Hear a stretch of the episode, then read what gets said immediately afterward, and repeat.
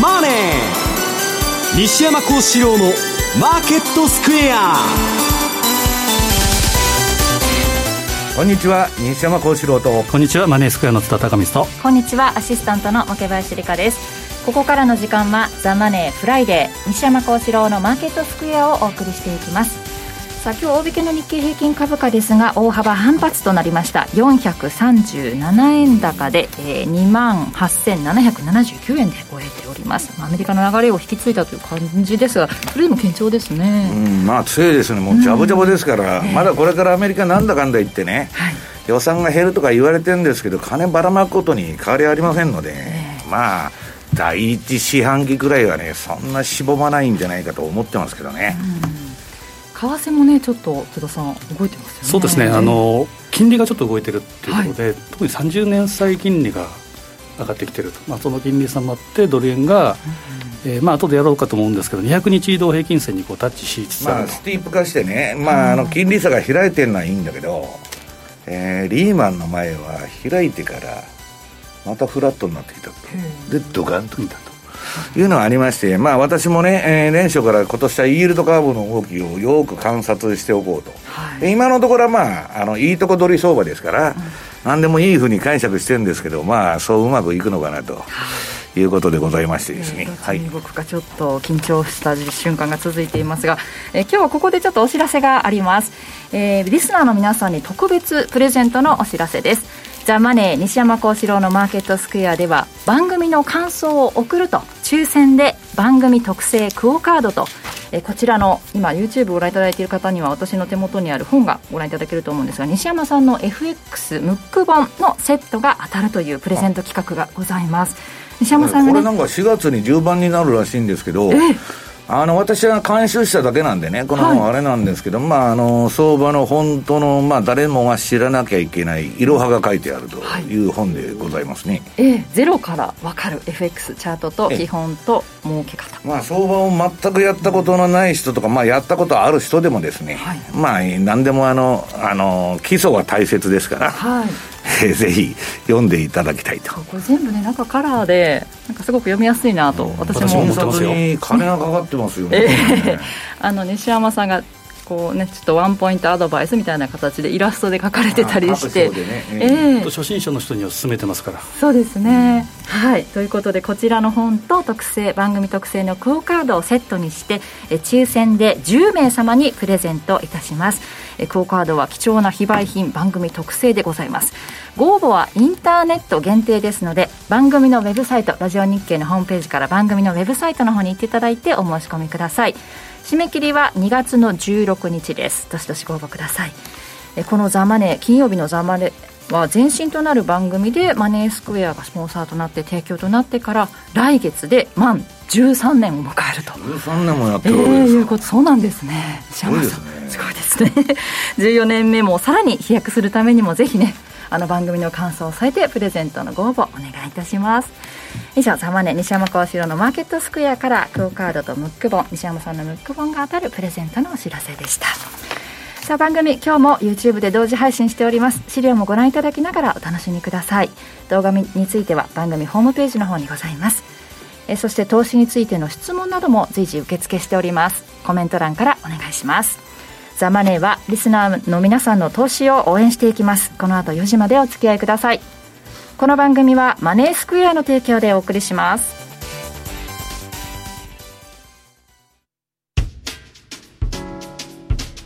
お聞きの放送はラジオ日経です。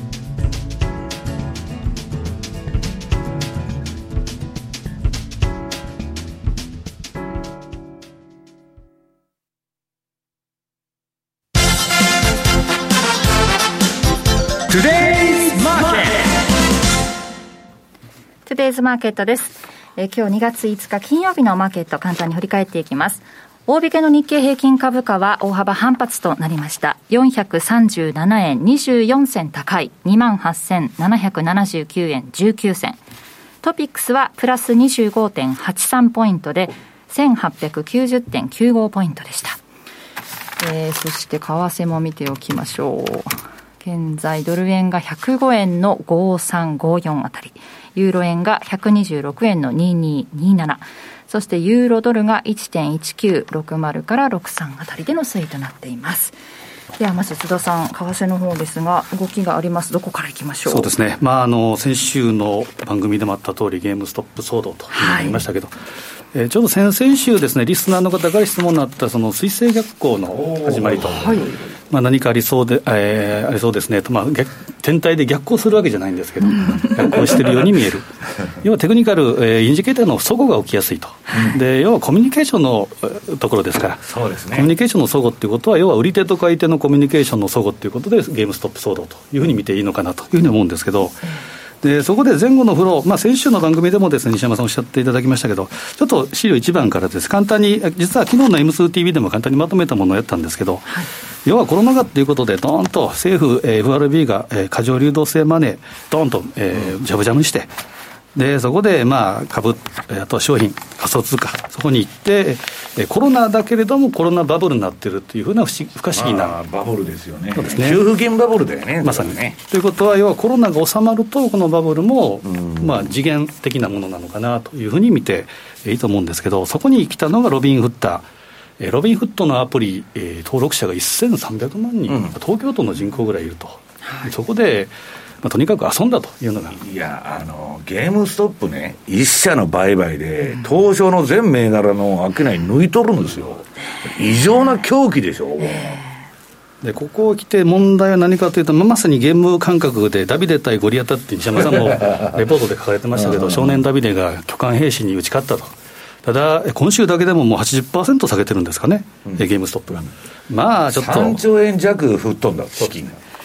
まあ、ちょっとこれはまあ乱暴すぎるということで、やっぱ出てきたのがですね、バイデンリスクの中でいった一つの、まあ、一角、大きな一角だと僕は思ってるんですけど、やっぱりエリザエリザベス・ウォーレン、ウォーレンが出てきたと、うん、でそこで SEC に質問状で、今日までの回答期限と、返答期限ということで言ってます。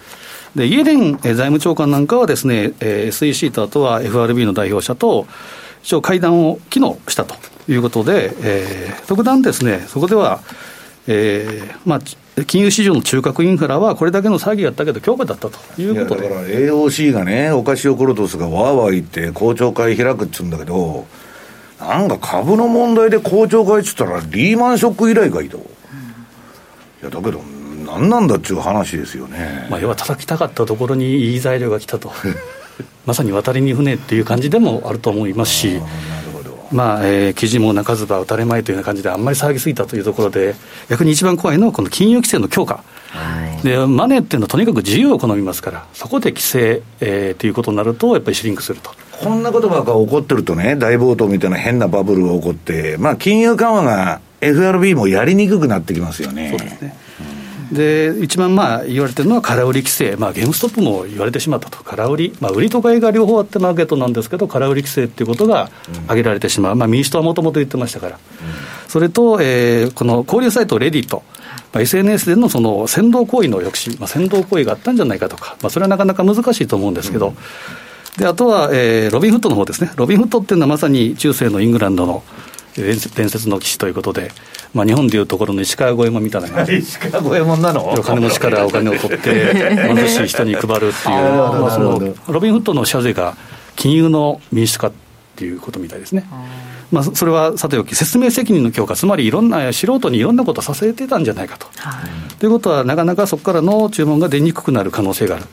ということになると、やっぱり行き過ぎた規制っていうのは投資家がシュリンクしますから、そうなると逆回転も起こる可能性も十分あると。うんでそこで見たいのが、そのウォーレンはとにかく GAFA の買いたいということをもともと言ってたわけですけど、その GAFA の構成銘柄のある S&P、えー、丸2番ですけど、これ、西山さんも今日レポートで書いていただいてたと思うんですけど、2月、3月見ていただくとどうかというと、2月に1回前半ぐらいに強くなって、3月に落ちてくる。まあ、日本でいうところの節分天井彼岸底、実は今日の宮田レポートにもですね、日経ないしはニューヨークダウ、特に日経なんかも節分天井彼岸、彼岸底になるんじゃないかと。いうことも書かれてましたけれども。宮田さんのこの前のあの M2TV の放送、面白かったですね。そうですね、わけばさんとやってのね、わけばやさんとやってたのは、あの1929年からの長期のカウントを、ご紹介されてましたけどね、ぜひちょっと見ていただきたいですね、まあ、あのトレンドラインがね、すごいなと、うん、結構ぴったりはまってましたね。うん、なので、まあ、節分、えー、天井、えー、彼岸底というのもですね、一つの動きとして、つまり彼岸、あと1か月ぐらいはちょっと用心した方がいいのかなという、あくまでデータ上の動き、見ていただくのと、で、丸3番でいうと、日経平均はどうかというと、まあ、平均値でいうとですよ、えー、節分底で彼岸2番底みたいな感じで。まあ、ここで言えるのは、チャート見ていただく方は分かりやすいと思うんですけど、まさに私の何回かよく言ってる恵比寿天井。1月強くなって、2月に一旦ボトムを打って、それから4月にかけては強くなりやすい、ただ、彼岸あたりには一回沈むという傾向がある、あくまで傾向ですけど、でそこで見ていただきたいのが WTI 原油。これがですね、これも日経平均とよく似たような動きですけど、えー、上値を切り上げていくんですが、節分大底で彼岸の2番底ということになりやすいと。まあ、このチャートでいうと、4月に大きく下にぶれていますけど、去年のコロナショックでマイナス受け出しってありましたから、まあ、この平均値を取ってこんな形になってますけど、基本的に夏場ぐらいまで強いと。強いですよね。今、買いトレンド相場になってますそうですね、うん、まあ、まさにそのロビンフットマネーがこう来てるというのもありますけど、そこで見たいのが、やっぱ資源国通貨もそしたら同じような動きするんではないかという仮説に立っていくと、えー、丸5、えー、原油相場とカナダドル円というのは基本的には相関性があるというふうに見ていただくと、えー、丸6のカナダドル円の週足の複合チャートで見るとですね、ここで注目したいのはやっぱ D、えー、DMI、方向性指数なんですけど、うん。えプラス DI、マイナス DI が、えー、ワインの口のように広がっていって、まあ、プラス優勢で、ADX、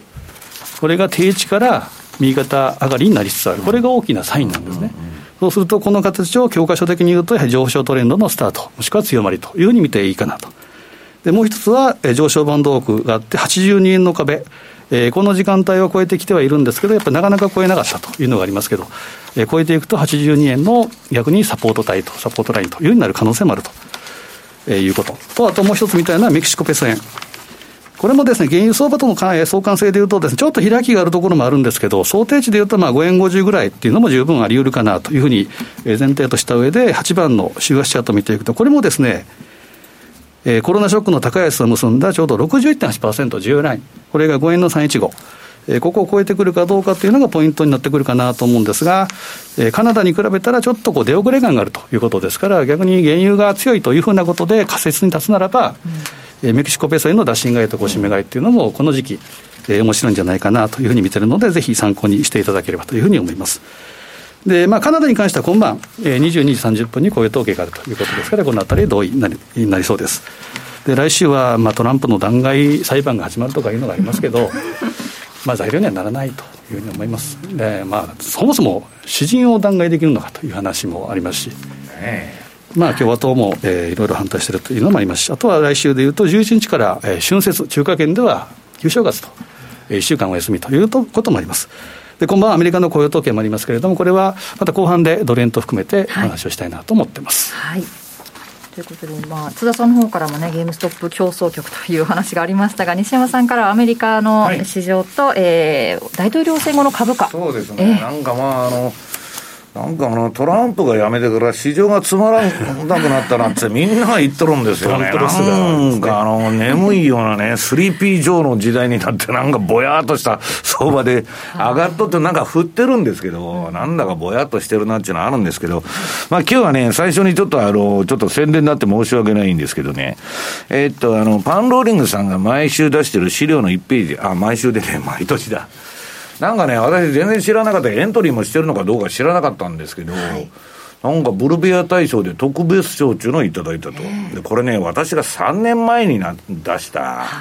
DVD なんですけど、大体出版とかね、DVD でも本でもそうなんですけど、3か月の勝負で3か月で、わーっと煽って、わーっと売れて、そんで終わりと。まあ、焼き畑のようなんですよ。はい、証券業界もね、えー、出版業界も、もう、あの、3か月が勝負中、もう短期のね、乗り換えで回ってるんですけど、まあ、3年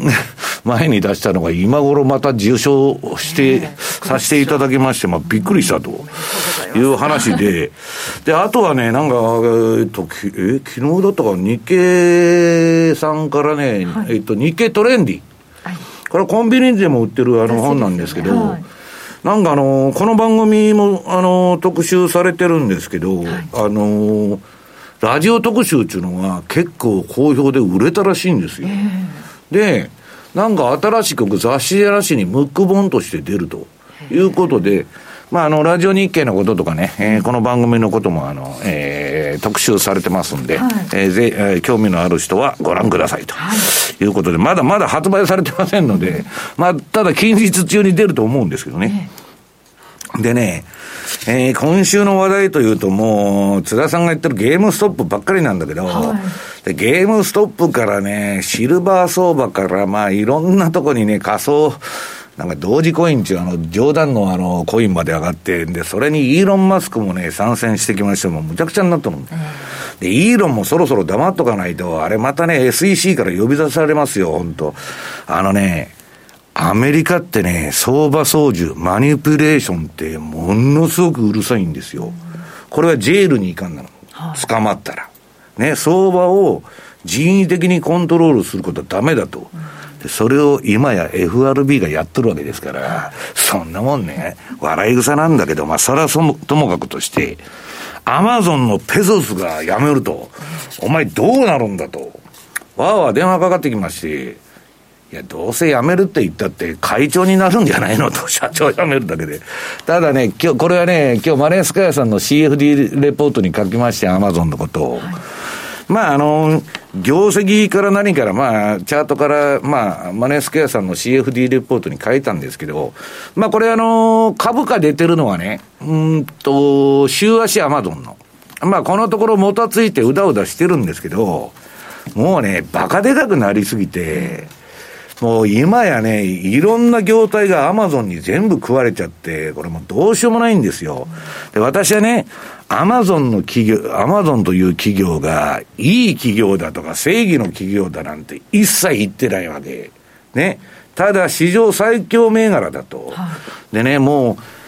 う、まあ、独占企業っちゅうんだけど、あの、まだまだ伸びしろがあって、俺でまあ、ここまででかくしちゃったらもう止められないじゃないかと。分割したってまた分割したとこがでかくなるだけだって言ってんですけど、まあそれはともかくね、ちょっとあの、トランプをいじめましたんでね、えー、罰が当たってるとあの、ツイッターから何からね、全部社長おそらく首飛ぶだろうと。ね。そういう動きはもう全部やめていくんですよ。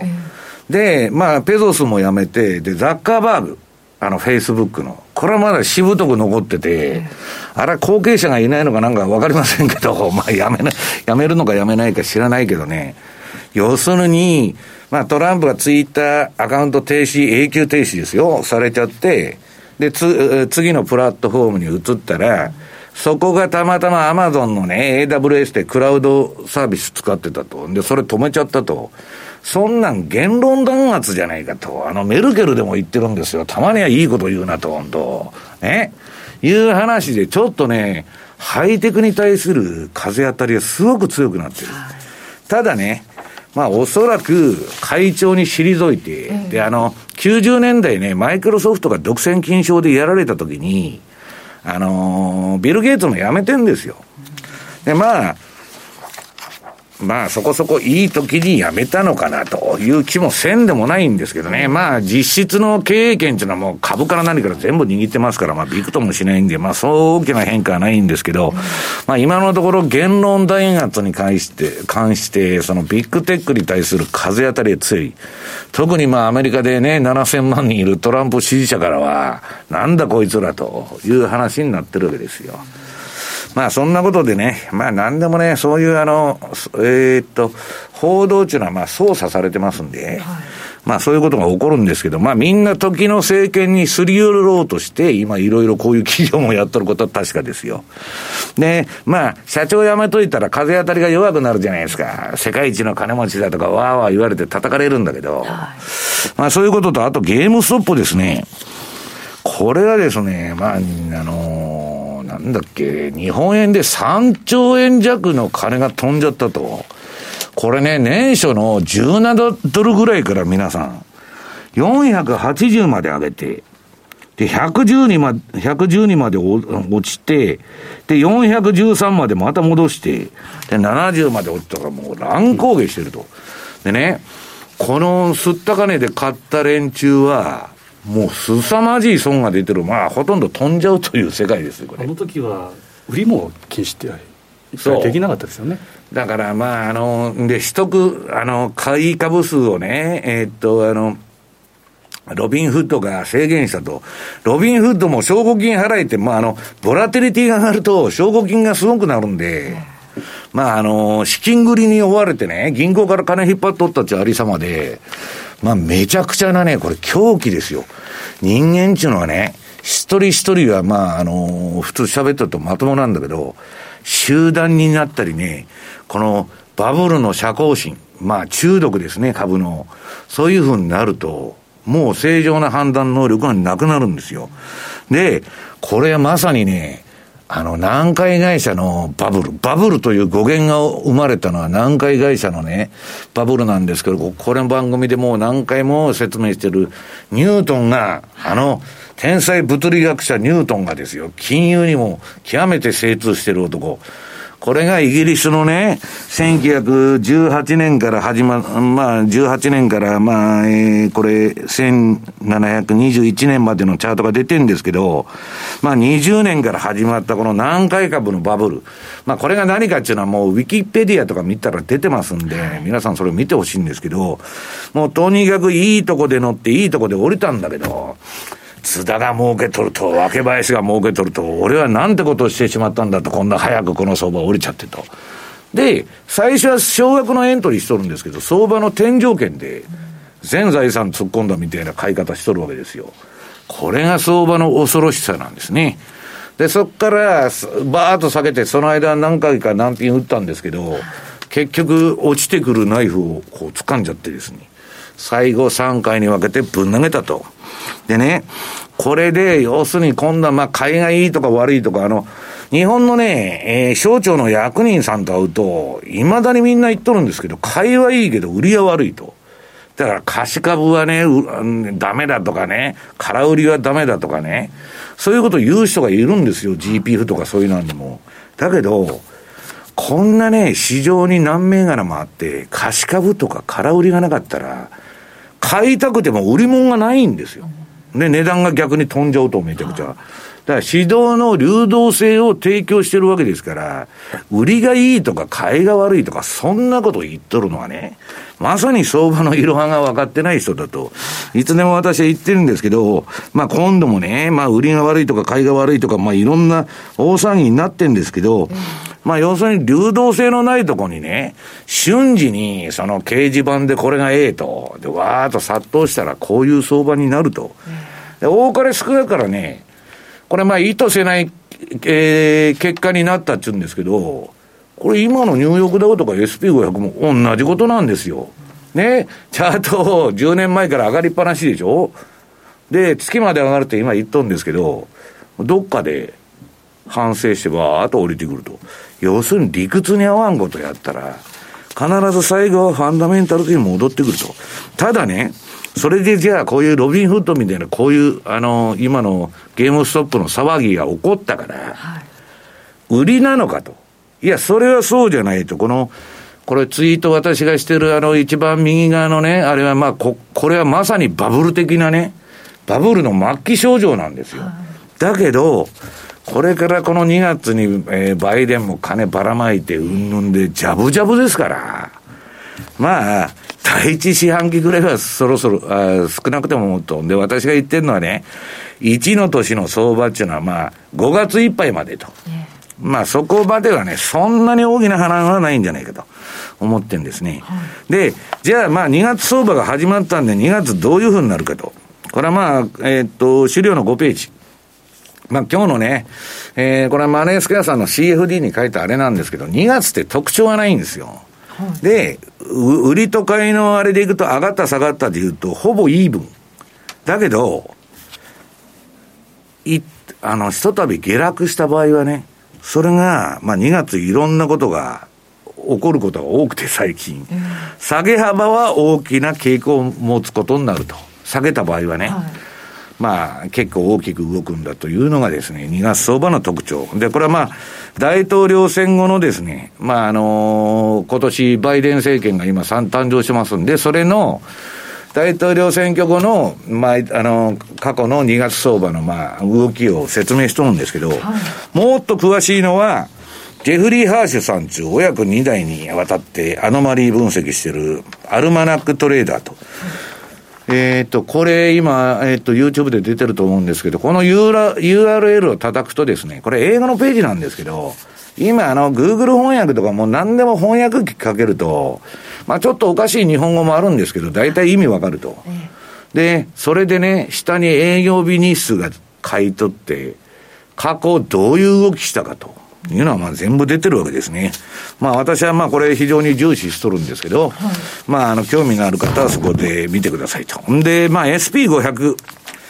これまあ過去20年の動きなんですけど、まあ先ほど津田さんがまあ説明されましたんで、ここはまあはしょっていって、はい、で、今実際まあ SP500 どういう動きになってるかっていうとね、えっと、次の8ページ。これね、私のね、えっと、これはボラテリティフォロー中、順張りのシステムで言うと、売りになってるんですよ。はい、で、まあ、あの、ずっと買い相場が続いてきたんですけど、ちょっとおかしいなと。ただ、非常に強くてまた戻してきとるんで、買いに復帰するかもわからないんですけど、はい、で、下にね、この赤いバーで、えっと、2段にわたって出てるでしょ。赤になったり、黄色くなったり。はいこれは後半のコーナーで説明しますけど、私の縦玉方法ですね。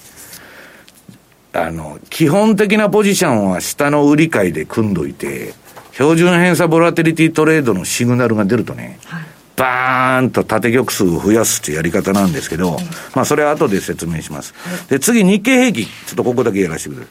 い。日経平均の過去の動きは、まあ津田さんがさっき言ったような、まああの、なんだ、2番底が来るみたいなね、2月3月で1番底という動きなんですけど、えー、次に10ページの日経平均。これはですね、強烈に強い相場で、えー、本当にいい相場が続いてるんですけど、ただあの、このチャートのですね、標準偏差と ADX の動き見ると、今垂れてますんで、まあ強いトレンドは終わっとるという形なんですけどね。まあそんなこんなで、まあ2月相場はまあ荒れそうですけど、まあそれどういうふうにね、私は相場をやってるのかっていうのは後半のコーナーでやりたいと思います。はい。以上、トデイズマーケットでした。お聞きの放送は、ラジオ日経です。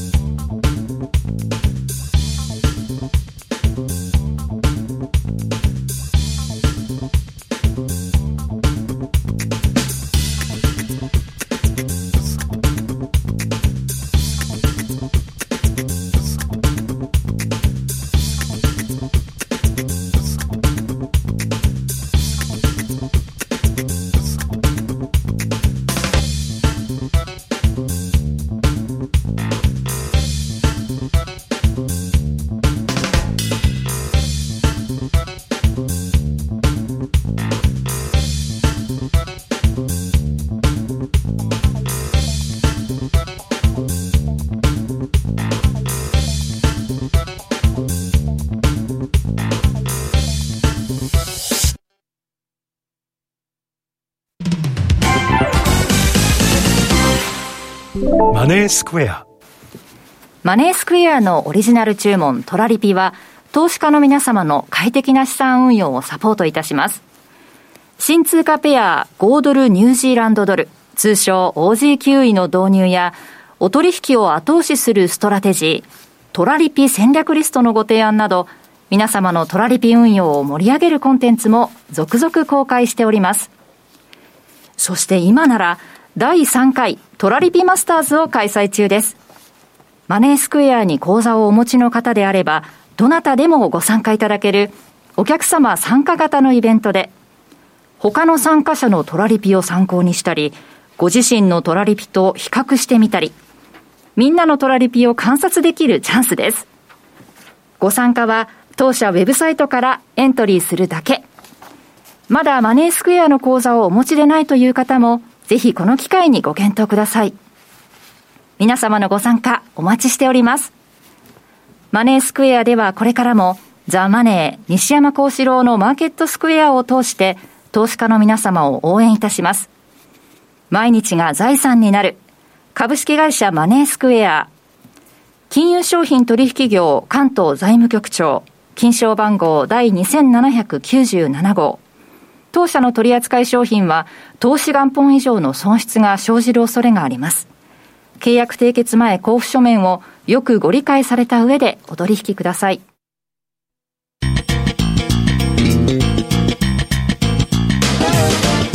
西山幸四郎のマーケットスクエア。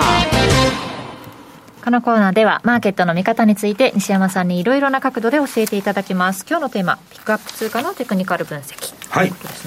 えー、っと私はですね、まあ、先ほどから説明しとるようにですね相場をやる場合はシーズナリーサイクルですね、はい、まああの過去何十年かの動きっていうのを非常に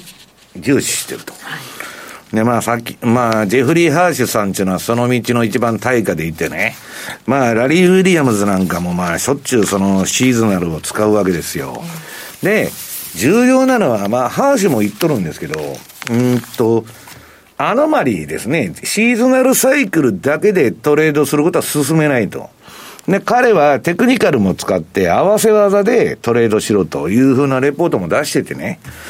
まあ、ラリーレポートは、あのー、去年でやめちゃいましたんで、まあ、これからハーシさんのレポートも紹介していこうと思ってるんですけど、それはともかく、ドルっていうのはどういう通貨なのかと、いうことを、頭の中に入れとかないと、私はもうこの世界入って為替のトレード始めた時に、えー、先、諸先輩方からボロカスに言われまして、お前はアホかと。なんで年前半ドル売っとるんだと。いうことを言われましてね。年半、年前半ドル売るとやられやすいと。いうことなんですよ。で、それが11ページ。これがドルインデックス先物ですね。まあ、ユーロの比率が非常に高いんで、まあ、6割ぐらいあるんでね。えー、ほぼユーロの動きと同じ、このチャート、まあ、えー、ドルインデックスなんですけど、まあ、ユーロとね、同じような動きなんですけど、これはドルの総合的な力を表すドルインデックスっていうのがあって、いろんな通貨集めて、タイドル相場の。で、ドルインデックスっていうのがあって、それの先物がシカゴに上場されてるわけですよ。実際にトレードされてる。で、これ見てると、まあ、ぐちゃぐちゃぐちゃぐちゃ振っとるんですけどね、わけばいさん、これ、ギザギザギザギザなってるけど、数勢的には、年上げて、1月から3月まで上げとるじゃないですか。で、ドスーンと下がるのが4月。はいで、今度は5月そこから半島するんですけど、それで上がるのかと思いきやですね、ドーンと、えー、なんだっけ、9月まで下がる。なんかあの、エリオット波動の ABC みたいな下げ方ですけど。で、そっからまたドル高になって、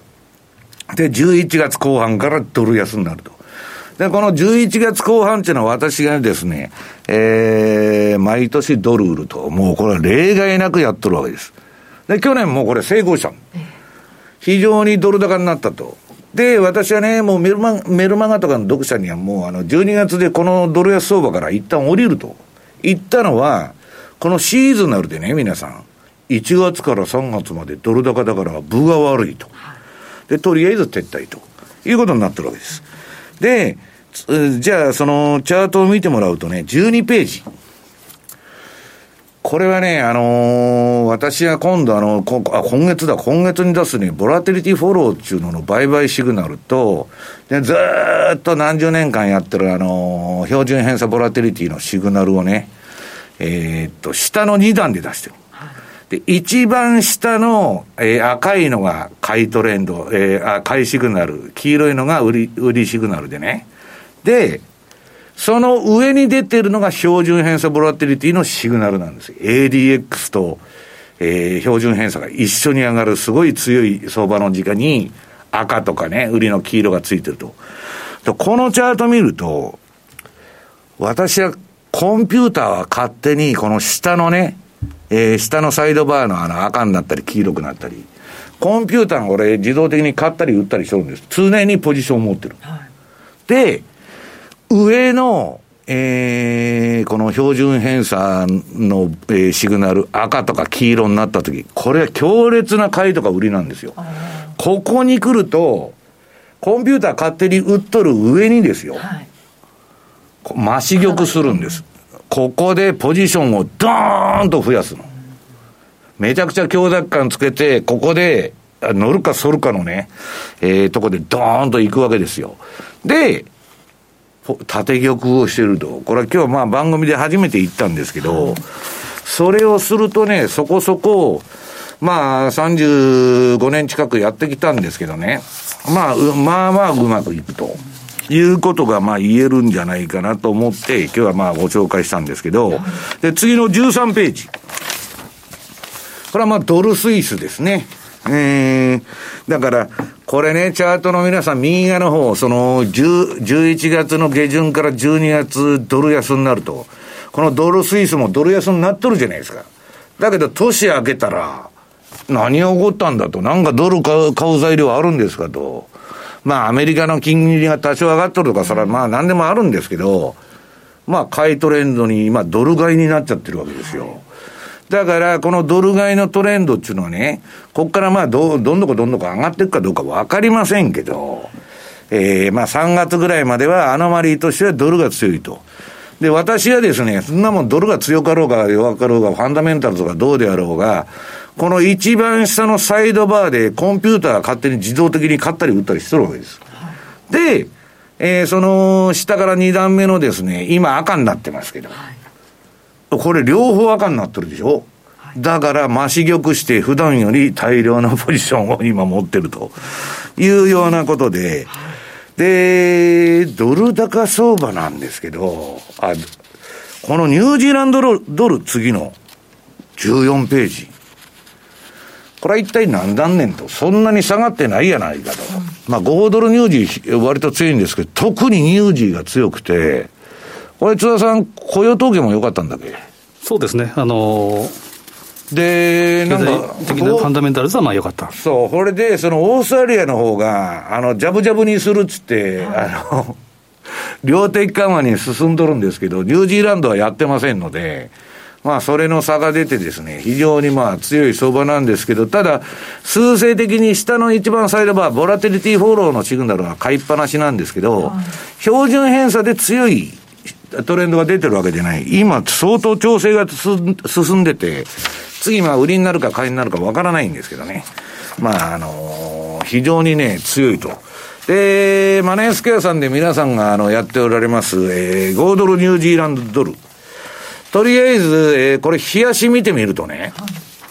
すごいいい相場だったなというのはね、まあ、あの、レンジを取るという意味でやってんですけど、ほ、んで、我々はね、そんなにあの、短な、短いタームじゃなくて、週足での売買を進めてるわけですけど、これね、一方通行で上がったり下がったりしおる通貨なんですよ、割とここのところの動きは。で、この前わーっと5ドルが買われとったんですけど、今落ちて、これ売りになって黄色くなっとるでしょ、はいで、あの、ボラティリティフォローの一番下のサイドバーも、その上の、えー、標準偏差ボラティリティの、あのー、サイドバーの売買シグナルも両方黄色くなってると。これは今5ドル売りの相場なんですよ。で、まあ、あの、マネースクエアさんのね、うんと、この前の M2TV でもこれ言ったんですけど、えー、16ページ。まあ、5ドルニュージーランドドルっていうのは、まあ、そうは言いながらですよ。まあ、同じ南半球の国で、まあ、兄弟みたいな国ですから、まあ、そんなにまあ、金融政策の差異が出るわけでもないし、ただ、経済規模はオーストラリアの方がもう全然でかいですから、まあ、その辺でちょっとね、いびつな動きはあるんですけど、まあ、この大体10、週足でですね、13週移動平均のプラスマイナス3%。このバンドで動くと。それがまあこの黄色なんですよね。で、今見ると、えー、っと、ちょっと5ドル高が終わって、今度はあ5ドル安になってですね、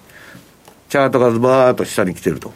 で、これは大体おおむねどこまで動くんかというと、この3%乖離ですから、まだ下まではかなり、ええー、まあ、のりしろがあるわけですよ。はい、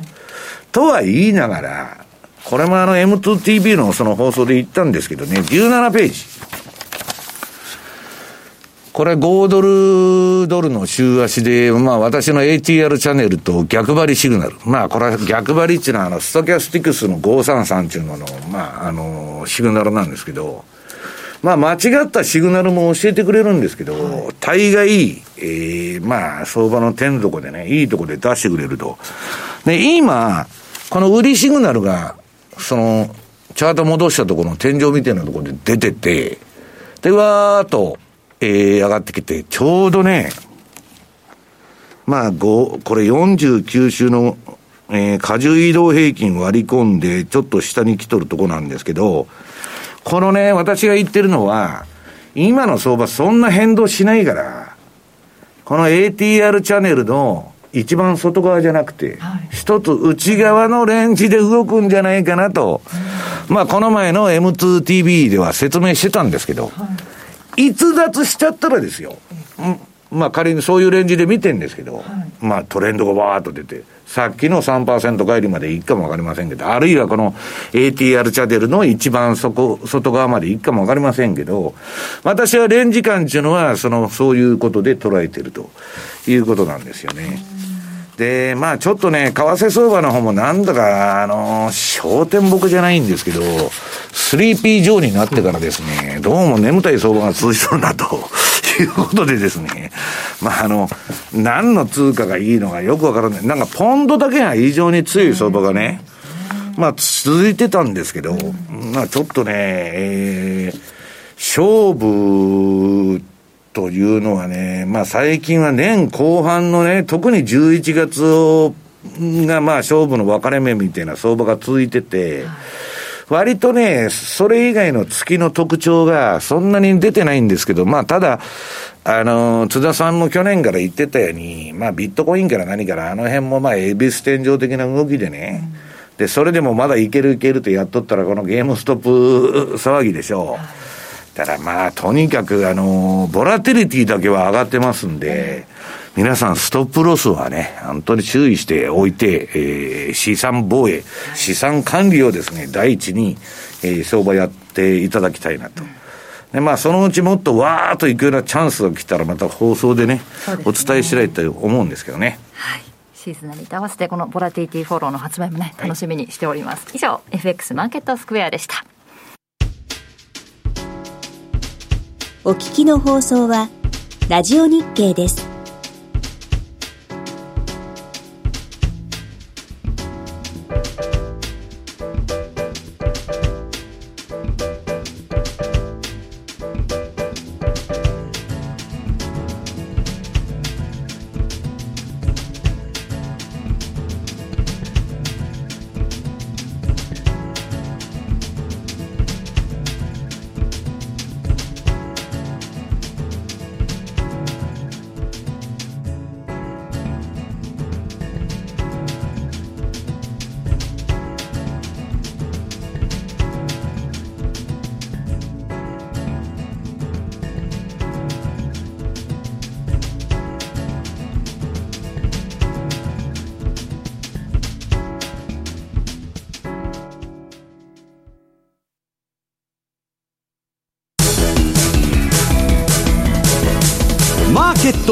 戦略。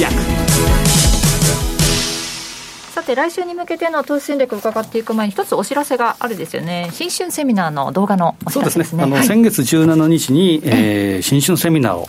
えー、西山さんとあと若林さんともやりました、はいその、えー、アーカイブがですね先週、えー、金曜日にアップして、金曜日に上がったんですからね、はい、で、えー、当社の M2TV、ですからホームページ、えー、ないしはマイページの M2TV というところを行っていただくとですね、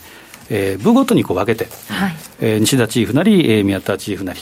で、小暮、えー、ストラテジストなり、あと西山さん、はい、と、あとはわれわれが座談会、座談会やった、ね、まあ、トークセッションしたものもありますので、まあ、YouTube もアップしてるので、うん、ぜひご覧いただけ私もツイッターで紹介しておきましたけど、あの非常に面白いセミナーなんで、皆さん、ご覧になってください。はいはい。ぜひご覧ください。そして来週に向けてですがドル円ね、先ほどお話しされてましたけれども、なんかちょっとリスクオフでドルを買うのかみたいなのが当てはまらなくなってきて、そうですね、そんな質問も来てましたけど、どうなんですかね、まあ、あの番組始まる前に西山さんとも話しましたけど、やっぱり本当、トランプいなくなって面白くないなと、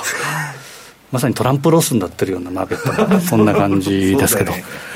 話題がなんかなくなってきましたね。そうですね。まあ、あの、いつか出てくれるかもしれないなと思う希望を持ちながらですね、見てるんですけど、まず、えー、資料でいうと、丸9、9ページ。これは、えー、冒頭にも申し上げた通り、えー、ドル円がですね、トレンドがやや変わりつつあるなということで、えー、200日移動平均線、まあ、言うなれば、えー、約1年間の市場参加者の平均売買コスト、うん、えー、これにちょこんとこう当たりつつある、これが105円の58ぐらいなんですね、今日で。なので、えー、ここを超えるかどうかというふうな、えー、ところがポイントではあるんですが、ちょっとこう行き過ぎたところ、プラス2シグマを超えてきてるっていうのはありますし、えーまあ、短期的にちょっと行き過ぎてるなということで、反省相場も当然あり得るということですけど、超えてから、えーまあ、上に向かうということでもいいのかなと。で西山さん言った通り、やっぱりシーズナルサイクルって非常に大事なところで、大きなこれは言うなれば海の潮の流れみたいなもんですから、それに逆らってやっぱりいけないと。だからこ、ね、シカゴのポジションとか見てると、ショートがね、もう溜まりすぎてたんですよ。で、今、ショートカバーなんですよ、これ。あの、積極的にドル買おうというより、買い戻し圧力ですから、そこら辺のね、ポジションもあの、マネースクエアさんのページに出てるんで、確認された方がいいと思うんですけどね。はい。まあ、え今晩こういう統計があるんですが、まあ今、ファンダメンタルズはもう横に置いてる相場ということですから、まあ関係ないと。それぐらいで動いてるので、まあ、えー、どれに関しては繰り返しながら、この105円の58超える、えー、これを超えるかどうかっていうのは、ちょっとポイントで見ていただければというふうに思うんですが、はい、えー、次、えー、10ページでいうとですね、西山さんが、えー、紹介していただいた OG キウイ。まあ、週足でやはり見るべきというふうに私も考えるんですが、まあ、ちょっと細かなところでいうと、週足でちょっと、えー、日足で出してみたんですが、えこれがですね、直近高安、直近の安値が去年の12月、えー、高値が今年の1月、これを結んだですね、ちょうど半値を割り込んできたと。半値押し水準を割り込んできたというのが、まあ、足元で。で、直近でも61.8%、1.05、えー、まあ793ちょっと細かいですけど、ここ一旦割り込んだんですが、ちょっと戻してきてると、つまり61.8%非常に意識して動いてるような状態です。で、ここを割り込んだ場合には、次は76.4っていうのが非常に重要な数字ですから、えー、1.05、184。大きく言うと1.05から、えー、200日移動平均線でいうと1.072。1.05から1.072っていうのが、まあ、冷やしレベルではコアになってくるかなと。これで、ね、でもね、あんまり持ち合ってるところが少なくて、上がるか下がるかでギザギザやっとるんで、非常になんか相場的には分かりやすいなそうですね、週足でいうとですね、まあ、まだ終わってませんけど、えー、ローソク足なんかいうと、上下の、うん、えー、まあ、十字線ということですから、えー、ボリンジャーバンドとも合わせたら、大体天井圏とかですね、底値圏で出てくるチャート形状、ローソク足形状っていうのが分かりやすい、非常にチャー、えー、通貨ですから。まあ、こういったまだ何とも言えないなというときには、この OG キウイでレンジを決めて、そこに罠をはめるというのが一番シンプルかなと思いますね。はいということでね、来週に向けてちょっと動きが読みにくい時が続いてますけれども、えー、しっかりチャートを見ながら判断していただきたいと思います。こういう統計も気になりますね。さあ、今日ここまでのお相手は？西山幸四郎とマネースケート田中光と若林理香でしたさようならこの番組はマネースクエアの提供でお送りしました。